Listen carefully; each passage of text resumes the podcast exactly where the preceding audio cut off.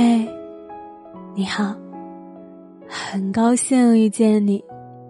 这是你认识我的第几天啦？前些天有人在微信上问我说：“你找对象的标准是什么？”我说：“自然是长得帅气、性格又温柔的男生了。”而当我刚发完这行字的时候，我又犹豫了。于是立刻在对话框中补充道：“当然，最关键的一点，还得是三观一致。”对方问：“到底怎样才算是三观一致？”我想了想说：“大概就是两个人相处起来不累吧。我能理解你，你也理解我，我们可以很和谐的在一起生活。比如我喜欢旅游。”爱去很远的地方看风景，比如我喜欢美食，可以为了一顿小龙虾坐很久很久的车；又比如我喜欢慢节奏，走走停停的生活，可以为此牺牲掉一些时间。而另一半至少要理解我，最好与我的想法是一致的。唯有这样，我们相处起来才有很多很多的话题可以聊，也有很多很多的事情可以做。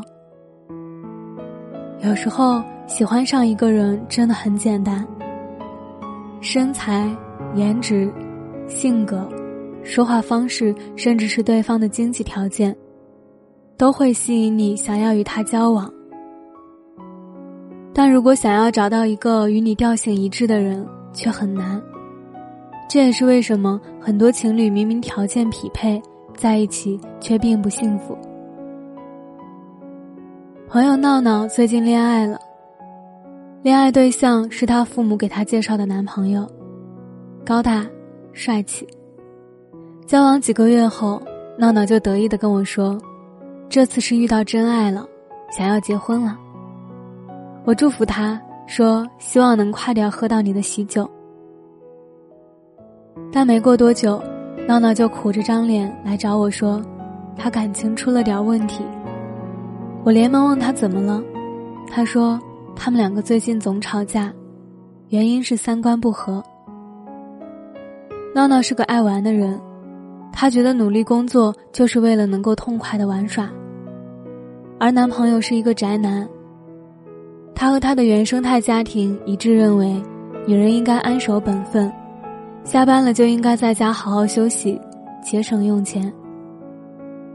我说，这有什么难的？如果你真的喜欢他，就算和他天天待在屋子里，也会觉得很浪漫吧。闹闹却说：“可是我就是一个爱折腾的人，我不喜欢到了双休还要死宅在家里，那样过日子也太惨了吧。要知道，单身的时候，我可是每个周末都要与小姐妹们一起喝酒蹦迪，去周边的度假村度假的。你说？”他家条件也明明不差呀，怎么就活得那么古板呢？周末不出去浪，那赚钱还有动力吗？我说，要么你为了自己的终身大事忍耐一下。闹闹苦笑着说：“那我总不能伪装一辈子吧？我不可能为了一个人彻底改变我的性格、我的生活方式和我的消费观吧？”听完闹闹说的。我顿时就验证了一句话：有时候，三观比五官更重要。在新的《倚天屠龙记》里，拍到了为何张无忌在赵敏和周芷若之间最终选择了赵敏。其实，导致张无忌和周芷若最终没能在一起的真正原因，并不是赵敏的主动和执着，而是张无忌和周芷若的三观不合。可能之前很多人都认为张无忌之所以选择赵敏，是因为他会撩汉，又长得好看。但这并不是全部。其实真正打动张无忌的，是对方有着和他一样的人生理想，想要抛下一切权贵，浪迹天涯，向往归隐山林的生活。而周芷若却是向往权贵，一心想要照着师傅的遗愿光大峨眉派。这也导致了两个人最终渐行渐远。生活上这样的例子其实并不少。两个人的人生追求不同，步调不同，互相理解不了对方，导致在一起的生活并不那么和谐。当然，三观不一致并不是谁的错，只能说明不同的世界里，两个人注定走不到最后。妮子说，读书的时候自己会被年轻又帅气的男孩所吸引，如今长大了，碰到的人多了，才知道，一段真正舒服的关系是三观一致。三观不合的人在一起。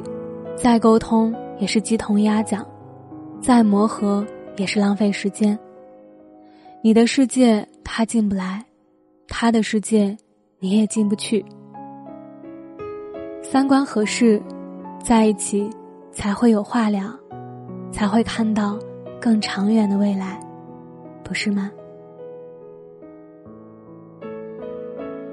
我是饼饼，秉持初心的饼。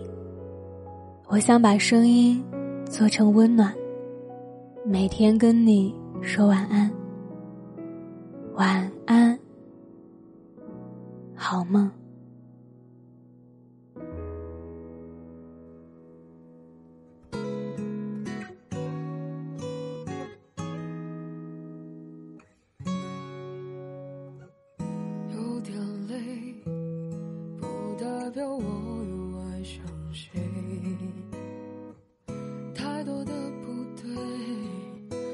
想已经无法挽回，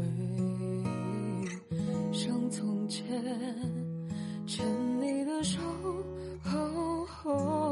从没想过以后，谁会想到以后，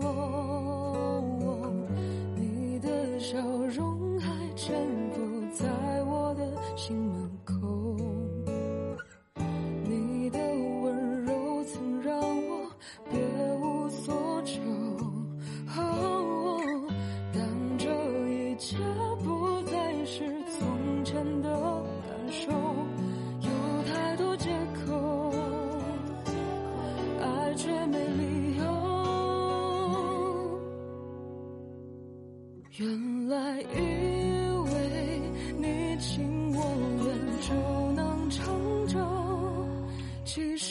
谁都不能保证一直陪谁左右。爱过对我来说就已足够，面对分岔的路口。何必强求。